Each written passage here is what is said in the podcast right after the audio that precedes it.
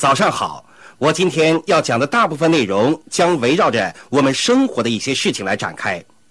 多年前，德施特成为一个讲故事能手，用讲故事的方式来传授信息，尤其是讲自己的生活经历，比长篇大论的演讲要好多了。在生活中，很多时候，尤其是在建立人际关系时，我们经常发现自己处于一个自己不是很有利的情形，结果通常是。我们不得不采取了一些小手段。我年轻的时候打篮球，我必须意识到，自己必须准备一些小手段，以便应付一些紧急情况。当我还在上中学的时候，有一次我在观看一个足球比赛，我正在为对方球队加油喝彩，一个女孩过来扇了我一耳光。她是身高一米八的大个子金发女人，身材就像一个职业摔跤手。他打得太狠了，把我打倒在地。我父亲一直教导我要做一名有风度的绅士，不应该对女士动粗，所以我没有还手。后来我在一场篮球赛上做裁判，我太太托比当时在场上打比赛，托比扔球，球扔偏了，重重的击中了那个女孩，我可什么都没看到哦。他愤怒的看着我，仿佛在质问我：“你什么都没看见？”所以我们扯平了。我要问你们的是：你们有谁去年参加了对抗和对话的研讨会呢？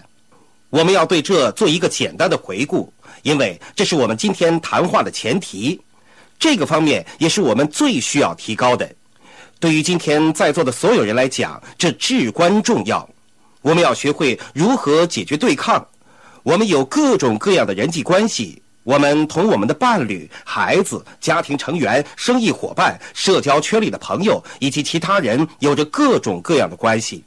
我们这些关系处理的如何，对我们幸福不幸福、我们生活的质量、生意的成败是有很大影响的。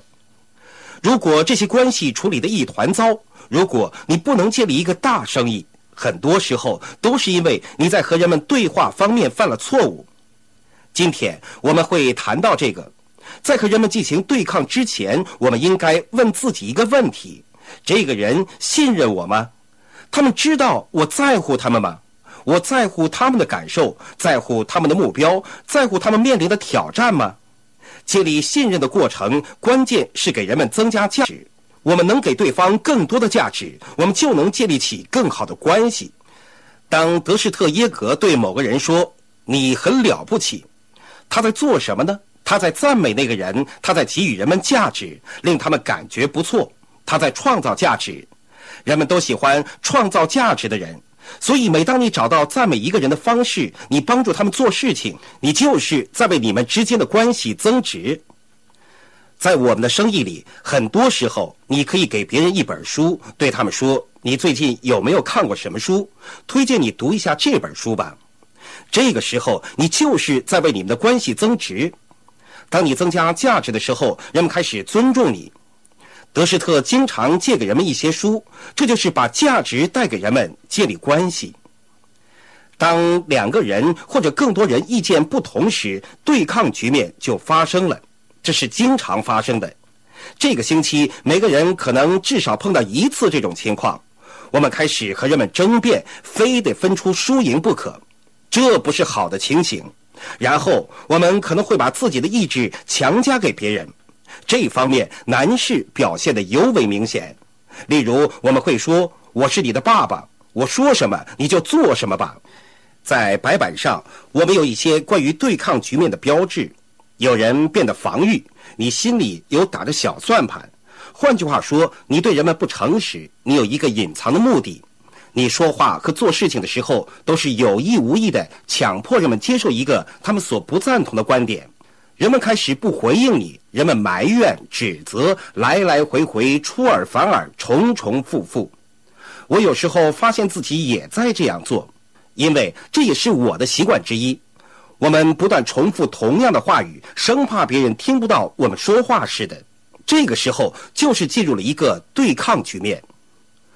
自己走出去和请求暂停是不一样的。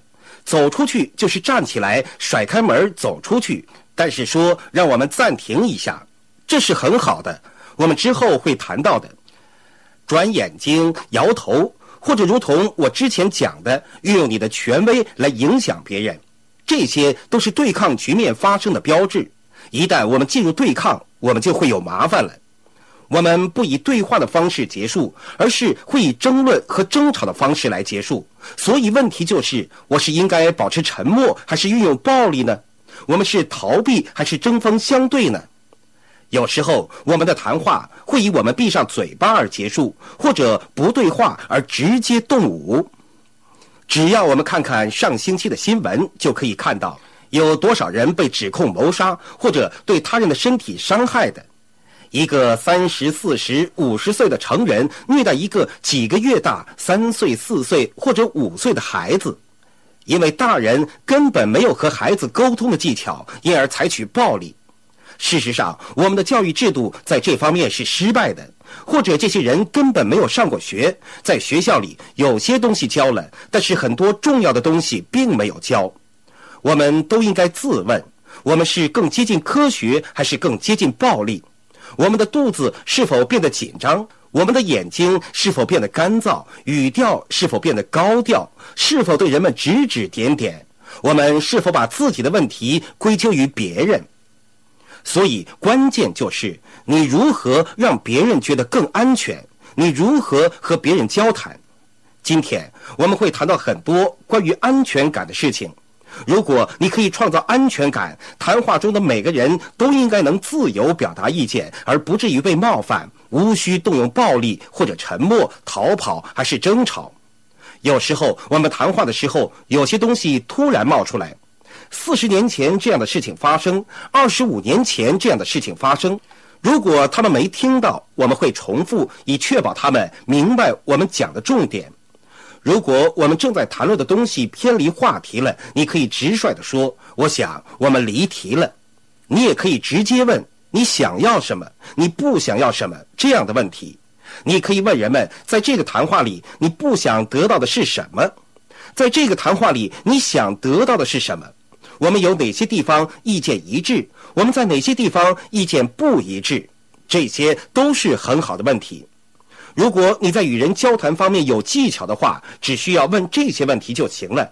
然后你说我们在哪些地方其实是一致的，你也可以说这就是我想要的。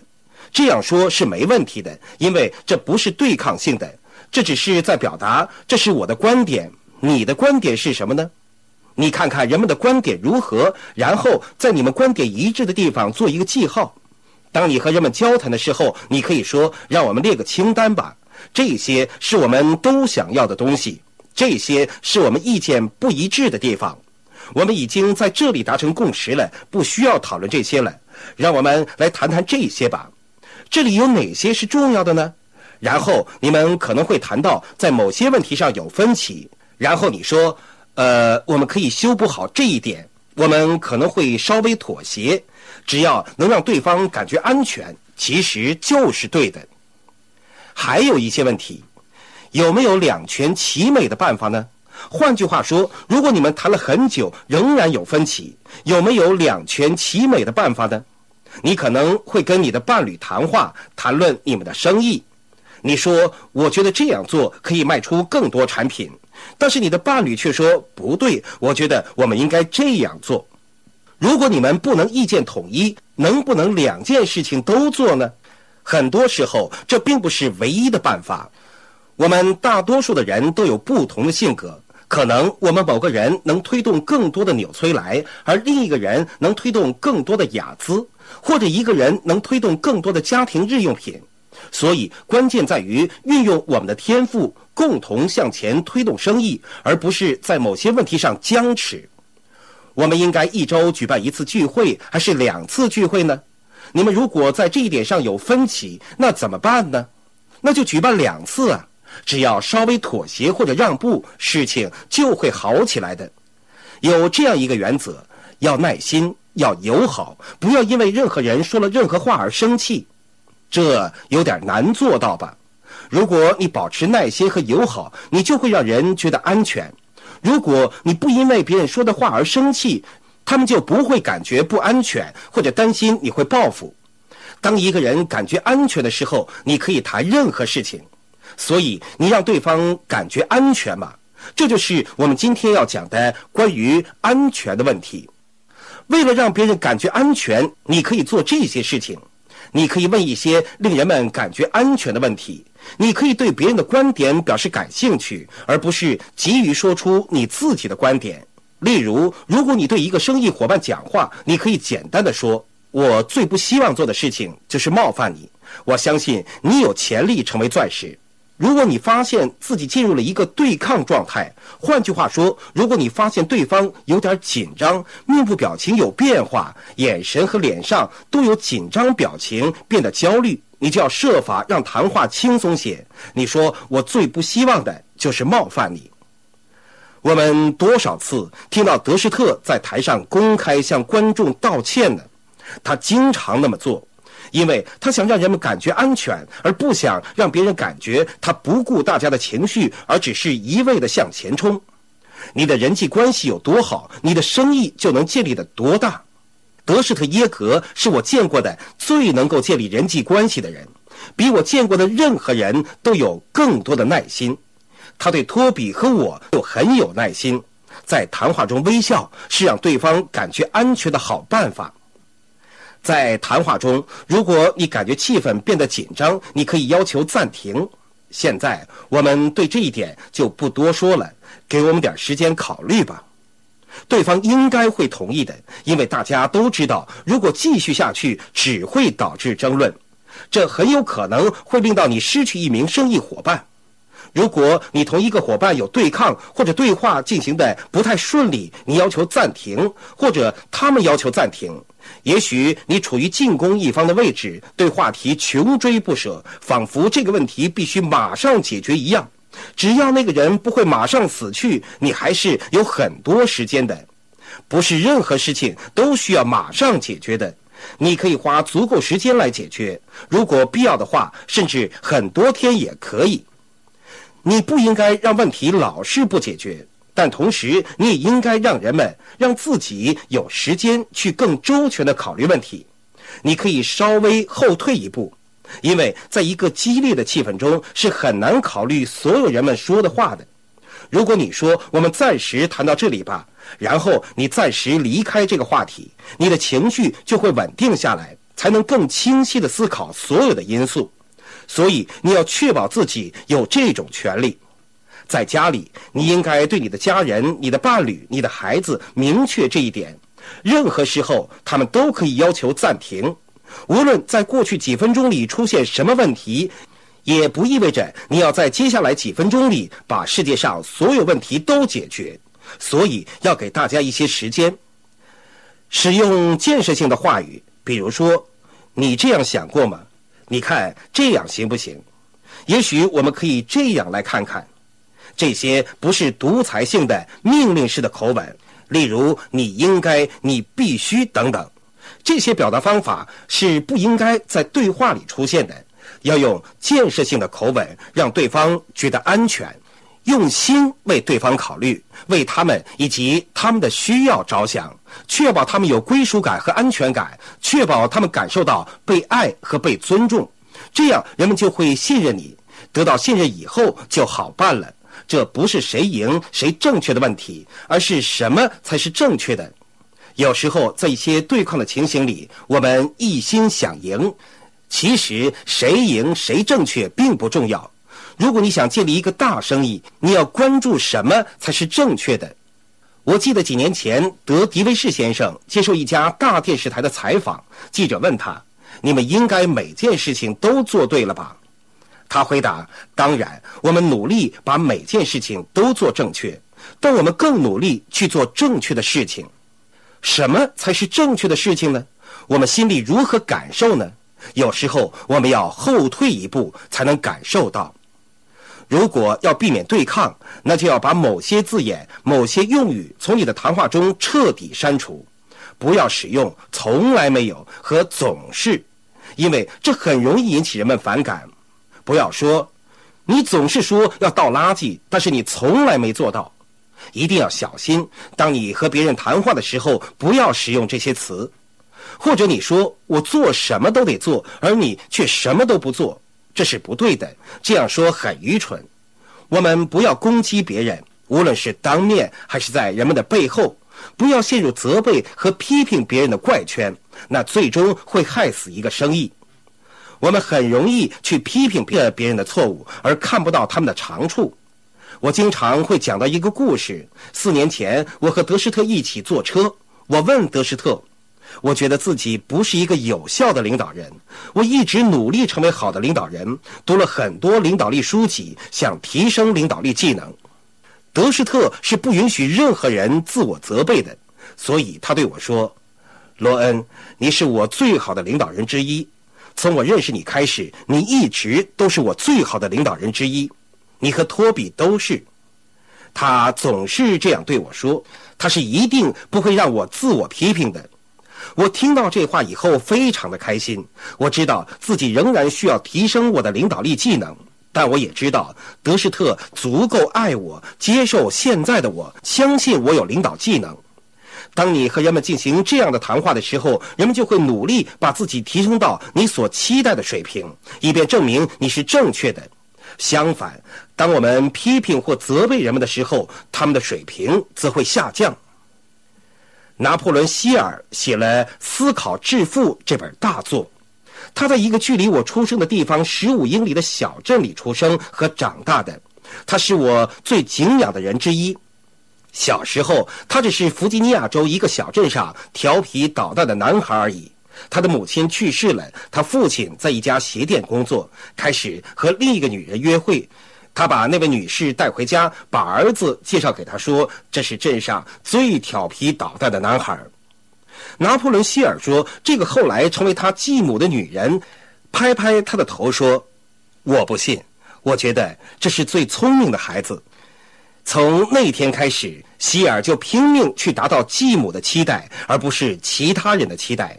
随后，他开始为弗吉尼亚州的一份报纸工作，后来成为这份报纸的编辑。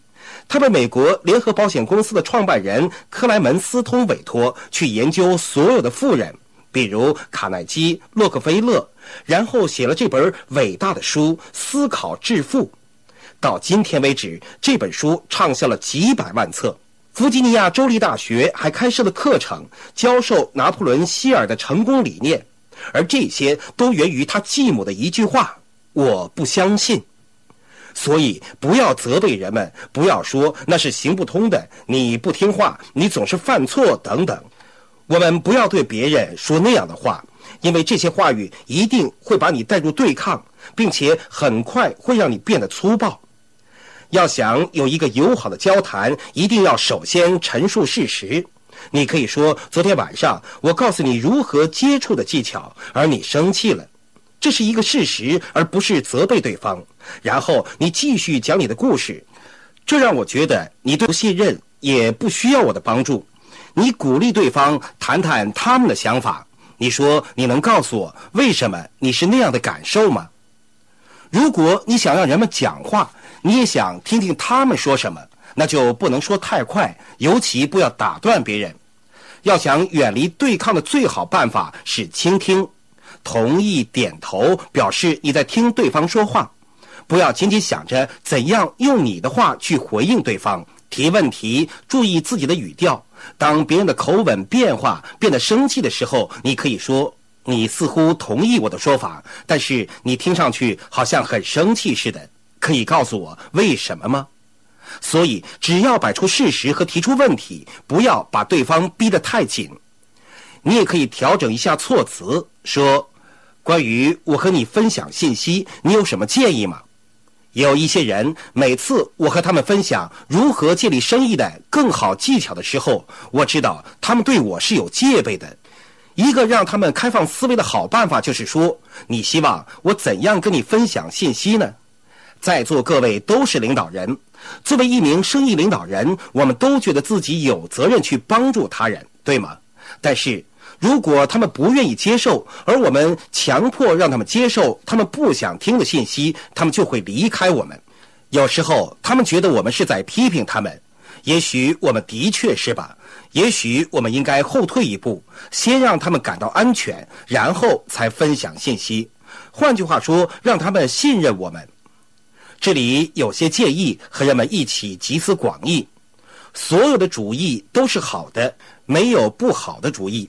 在你做出反应之前，先把所有的想法都摆出来，然后才挑出最好的主意。把所有的主意都说出来，有些要比另一些更好些。但你要把所有的主意都摆出来，让每个人都有机会表达自己的看法。然后你问：你们认为哪一个是最好的？哪一个是你们最认同、最支持的？人们会挑出好的。有些主意不错，有些更好，有些是最好。你希望尽可能找到最好的，以便谈话可以进行下去。你的妻子也许会说：“我们总是在做你想做的事情，我们看你想看的电影，我们看你要看的电视。”然后，大多数的男人都会问：“那你想要什么呢？”我们的妻子会说：“什么都不要。”当你听到“什么都不要”的时候，对抗就要发生了。当女人说什么都不要，男人就要小心了。他们这样说是因为我们没有给他们安全感。只有当他们感觉安全，才会愿意和我们谈话。所以他们情愿说什么都不要，都不愿争吵。你要稍微让步一下，说让我们想一下。我确实很想做你想做的事情。不要急着做出决定。我们都喜欢即冲麦片，我们喜欢麦当劳汉堡包。尽管我们知道它对身体无益，但它们确实随手可得。你也许急于想要一个回答，但其实回答并不那么重要。跳出你的思维框框来想问题。作为领导人，你们要学习的最重要事情之一是跳出思维框框来思考，如何建立人际关系。不要永远留在框框里。托比和我结婚有四十八年了，我们从来没有走进框框，但我们时不时会走进一个黑洞里。幸亏托比足够爱我，让我得以摆脱这些黑洞。要时刻把你们之间的关系和争论话题分开。每次你和人们有冲突，你都要以这么一句话来结束争论：我们一直努力，你一直在努力做事情。你努力建立你的生意，你努力去推荐人，你努力去推动产品，你努力帮助他们做到一千二百分。你想帮助人们做到百分之二十一。每当你处于那样的谈话，你都应该意识到，这里是有些紧张气氛的。当今天这个聚会结束的时候，也许也会有些紧张气氛的。我的脑袋里有很多想法。你想整理一下自己的思绪，这时候有人突然问你：“你打算什么时候做钻石啊？”这是问这种问题的错误时机。当你从聚会回家的路上，你只需要放松，给人们一两天时间，让他们整理思绪，不要一把门关上就急迫地问：“你要怎么做呢？”曾经有一段时间，我们推荐了一对夫妇。丈夫没有参与，妻子自己做到四千分的业绩。会议结束后，在回家路上，丈夫对妻子说：“我从这个聚会上学到很多，我准备好要建立这个生意了。”这可是真实的对话。妻子看着丈夫说：“你总是这么说，但是每次回家之后，你却什么都不做。”之后，他们爆发了激烈的争吵。回家之后，两个人都放弃了这个生意，一切都没戏了。四千分的业绩没了，因为妻子处理的不妥当。丈夫或许等上一两天再告诉妻子更好，或者先用行动向她证明，而不是说说而已。但是这个对话本身是失败的，他们今天都不做这个生意了。所以你要确保别人感觉安全。你可以这样做：我们工作都这么辛苦了，走，先去吃点冰激凌吧。先做一点能够培养人际关系的事情，不要让对方感到威胁。先去看场电影吧，我们明天再继续讨论。我们先休息吧，明天我起床之后给你做顿美味的早餐。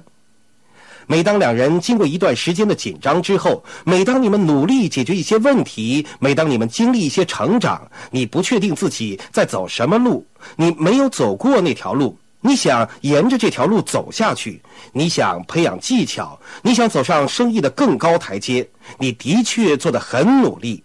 你想着如何取得突破，这个时候你心里带着一些情绪，人们不应该再去推你一把。所以你需要稍微冷静下来，给自己一点时间去适应这个生意理念。你可以稍微放慢脚步，比如说，我明天早上起来给你做顿可口的早餐，或者让我们先去看场电影，让我们去打球，让我们谈谈梦想，然后稍晚再讨论这个问题。一个合作关系就是这样用心来建立起来的。这从彼此尊重开始，然后满足别人的需要。你刚刚认识一个女孩的时候，你和她一见钟情，送花给她。她下班以后，你穿戴的整整齐齐的接她去看电影，去吃烛光晚餐。你表现出自己最美好的一面。你们在一起很愉快，你们很喜欢对方。你送她回家，你女儿，你真是无微不至的照顾她。现在你们结婚三十年了，上一次你这么做是什么时候？你上次为他开门是什么时候？我不是经常给托比开门，但是每次这么做都让我感觉很好。如你礼貌友好，你要欣然接受，不要说你想干什么，你为什么这么做？要学会如何建立一个良好的合作关系。建立积极的人际关系有四点。他们都是字母 C 开头的，关心他人、关爱他人、有同情心、做出承诺。很多时候，当一个合作关系破裂，都是因为报复。例如，一个人对另一个人做错了事，另一个人会用同样的方法来报复，以牙还牙。我们通常会以这三个方式来打破一个良好的人际关系。这三个词也是字母 C 开头的：责备、批评、抱怨。所以，报复是建立人际关系中的毒瘤。当一个人想主宰、控制谈话，强迫别人做他们不愿做的事情，如果你认为你可以那样做的话，刚才，那根本行不通。如果其中一方想控制谈话，另一方要么是抵抗，要么逃避，或者说要么沉默，要么爆发。关键就是不要触犯以上三条戒律，保持合作关系。要做到这一点，最好的办法就是道歉，对不起，请原谅。我们把这个比喻为一个银行账户，情感的银行账户。在这个图片中，左边是人们的十大情感需要，右边是感情支出。如果过度支出，会导致报复或者控制，最后导致孤立。所以，如果你有这样一个情感账户，你存钱，银行喜欢你；你取钱，银行也喜欢你。直到你开始透支，银行就开始不喜欢你了。只要你保持存取平衡，就没有问题。爱的朋友，想获得更多的成功经验吗？请关注微信公众号。炫色安利微商旗舰店，我们将为想成功的你提供更多的精彩信息。炫色安利微商旗舰店等你哦。